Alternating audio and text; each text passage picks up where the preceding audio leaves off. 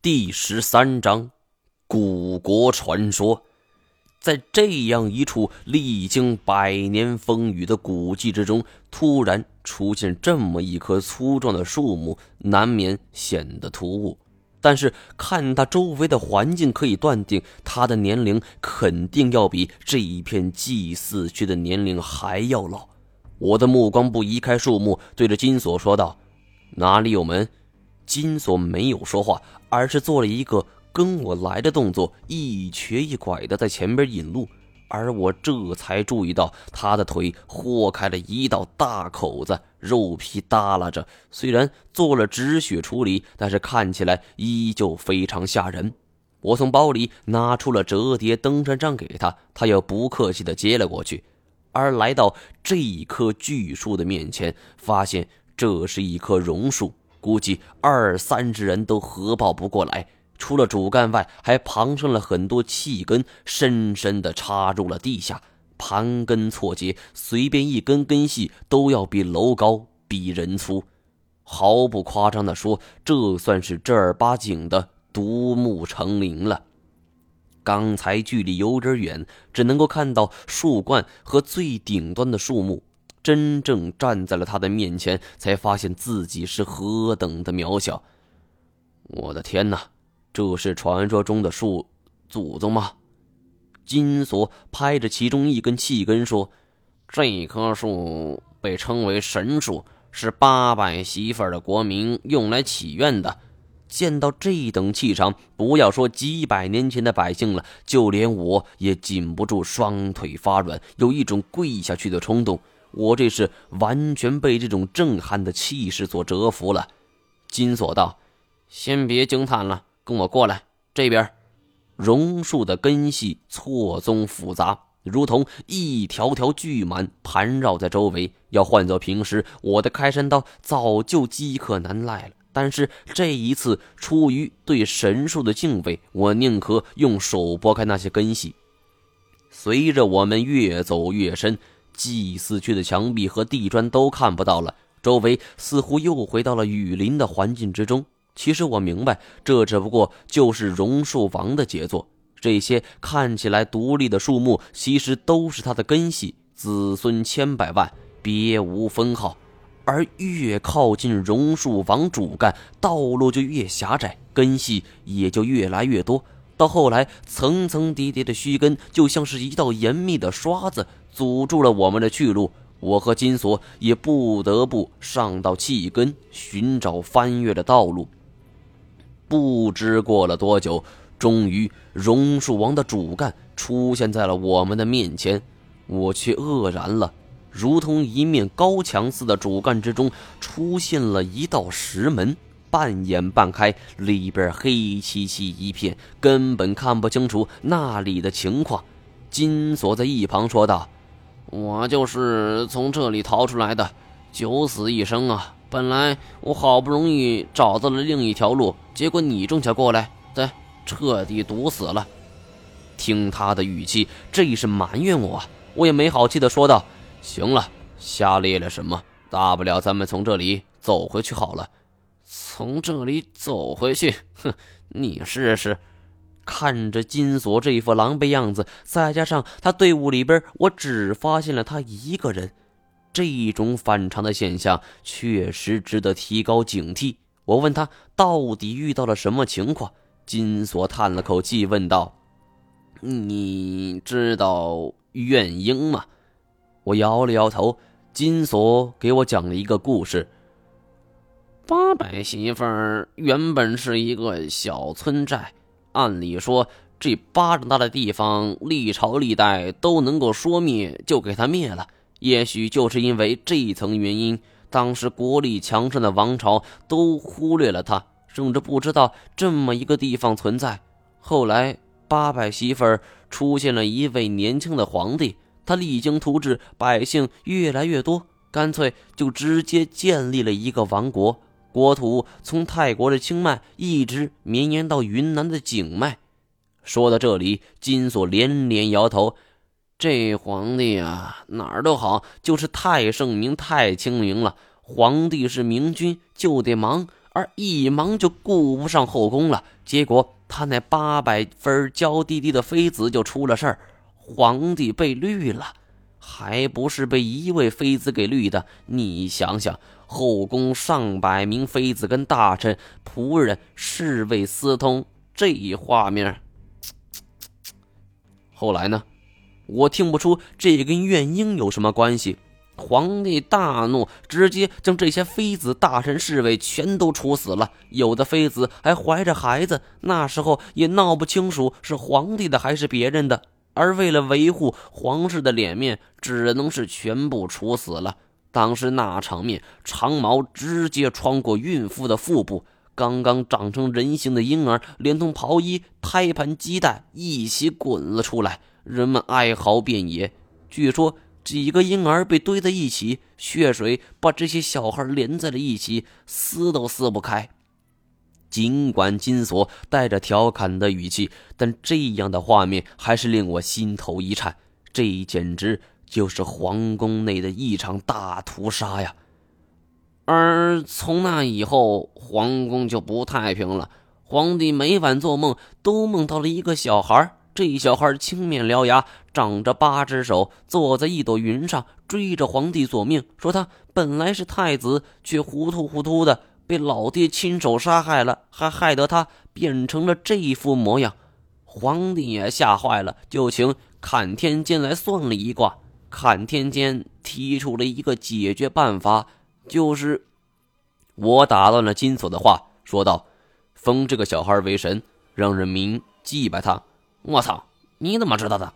我想起来了，山脚村落旅店的老板祭拜的那副神像，原来是这么回事难怪那个老板说这个是鬼呢。金锁接着说道：“皇帝就封这个小孩为阴太子。”而这一场大屠杀，连知情或者有所耳闻的人都不放过，所以造成了很多的冤假错案，就连皇帝身边的文武大臣也死了不少。而这时候是元朝了，得知八百媳妇发生内乱，元成宗派大将南征。怨婴，我是弄清楚了，可是这跟龙有什么关系呢？要知道，八百媳妇的叛乱，多少跟龙的传闻有关呢？再说，怨婴跟这个入口又有什么关系呢？我想到大屠杀，难道我在水池里看到的那个万人坑，就是这场大屠杀留下的遗骸吗？金锁说道：“龙一直是传说中的存在。”与八百媳妇古国的他本人的猜测是，很可能得知灭天灭地灭宇宙的蒙古铁骑杀来，八百媳妇的皇帝也慌了神，就借龙的故事来激励将士，说自己是天命所归。而我对这个说法保留态度。要知道，人家都兵临城下了，你还在这装神弄鬼，我实在看不出这个皇帝贤明在哪里。而至于怨婴，金锁更是说出了一句一个令我意想不到的答案：他就在这里。这是开玩笑吗？我一脸错愕的表情看着金锁，我真怀疑这货是不是今天没吃药。可哪知金锁见我不信，十分爽快的说：“啊，你不信是吧？请进。进去后一直走，左转不送。”反正我不陪你傻，我另寻出路了。我看他一瘸一拐的动作，全然不像是开玩笑，索性也一脸正经的对他说：“外面机关遍地，搞不好你连个权势都留不下。咱们俩一起走，凡事还能有个照应。”金锁听了我这话，头也不回，只是抬起手来摆了摆，也不理我话茬。这他妈白眼狼啊，白救他了。其实。我心里还有很多话要问他，而迄今为止留下了许多的谜团。我并不相信金锁所猜想的，认为龙是八百媳妇皇帝杜撰出来的。要真是这样，润教授他们没必要冒这么大的风险。而然而，让我最疑惑的，应该就是马航了。难道他有一个双胞胎的兄弟吗？或许是，可是就算如此，为什么两人？都要借助马航这一个身份呢？我实在想不通这一点。我长叹一口气，金锁的身影已经看不见了。不管了，我翻出了工兵铲，握在手里。这一柄工兵铲设计精良，能削能砍能刺，基本具备了一切格斗所需。有它在手，我心里多少踏实了一点。定了定神，我推开了石门。原本以为这种厚重的石门会费一些力气，而没想到应手而开。首先映入眼帘的是一段狭长的台阶，坡度很陡，直通向下。这里没有一丝的阳光，我只能是打开手电筒，颤颤巍巍的往下走。我现在所处的位置是榕树王的内部，这比我想象的要宽大的多。没想到这一棵树内部直接都被挖空了，还能够存活，这简直就是现实版的树坚墙。又走了一段之后，台阶还没有望到尽头。头顶却出现了藤蔓似的根须，看样子我已经进入了地下的世界，而不知道为什么金锁那个有关怨婴的世界反复在我的脑海中回荡。这么严肃的事儿，他不会拿来消遣我，但是这是唯一出去的道路了，我只能是碰碰运气了，希望自己不会遇到。而大约半小时后，我终于走下了台阶。台阶的两边各有一根石柱，上边点着长明灯，脚下是一片开阔的小广场。在我的左手边躺着一个浑身血污的人，我急忙跑过去，手电筒照在他的脸上，却发现他的脸坑坑洼洼，像是被什么野兽啃食的，有的地方骨头都露了出来。饶是我见过不少被野兽杀害的死尸，也禁不住吓了一大跳，手电筒都差点失手飞了出去。虽然辨不清楚他的相貌，不过从服饰看来，并不是我们的人，那就是金锁团队的人了。我翻了翻他的包裹，看看有没有合用的装备，发现这家伙的背包里边竟然装了好几瓶酒。妈的，真他娘是个酒鬼！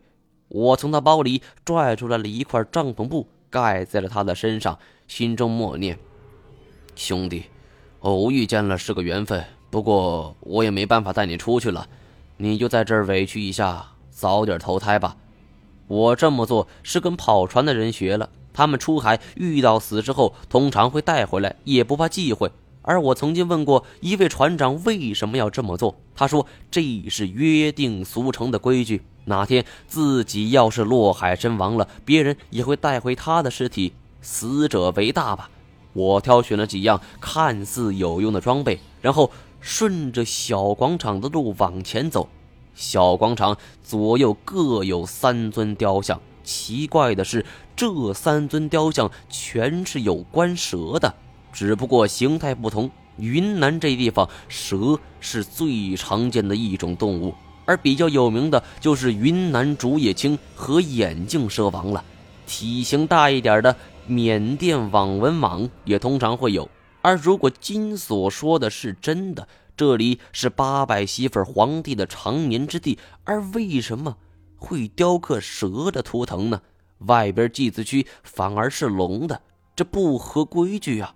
而且这些龙的造型十分怪异，张开血盆大口，长长的红信子跳动着，看样子就像是极尽嘲讽。